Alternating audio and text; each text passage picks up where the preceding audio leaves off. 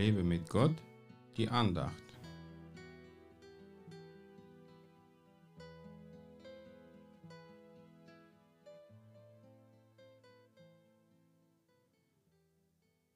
Trachtet nach dem, was droben ist, nicht nach dem, was auf Erden ist.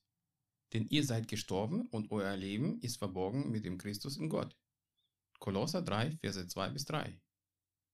Wie sehr dem Menschen sein irdisches Leben wichtig ist, hat die Zeit der Pandemie ganz deutlich gezeigt. Die ganze Welt wurde von einem Virus in Angst versetzt, vor dem sie sich auch fürchtet. Wir sind aber nicht von dieser Welt und dürfen uns von keinem Virus davon ablenken lassen, nach dem Reich Gottes zu suchen und Jesus Christus auf dieser Erde zu verherrlichen.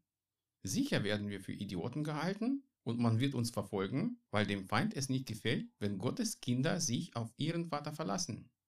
Das sollte uns aber auf keinen Fall stören, denn mit Gott werden wir auf jeden Fall immer Sieger sein. Seine Engel sind jeden Tag im Einsatz, um für uns und mit uns gegen die Mächte der Finsternis zu kämpfen.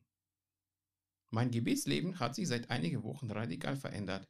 Ich spüre immer öfter, wie der Geist Gottes mich zum Gebet bewegen will, so dass ich alles stehen und liegen lassen muss. Auch eine Freundin von mir wird nachts vom Heiligen Geist geweckt, um zu beten. Ist das Zufall? Auf keinen Fall.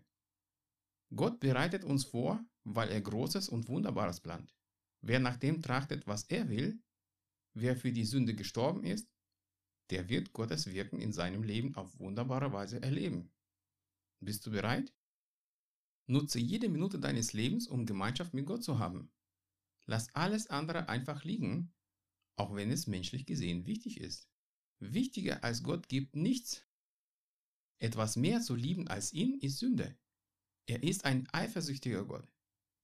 Jesus sagt dir heute, trachte zuerst nach dem Reich Gottes. Alles andere wird dir gegeben werden. Gott segne dich.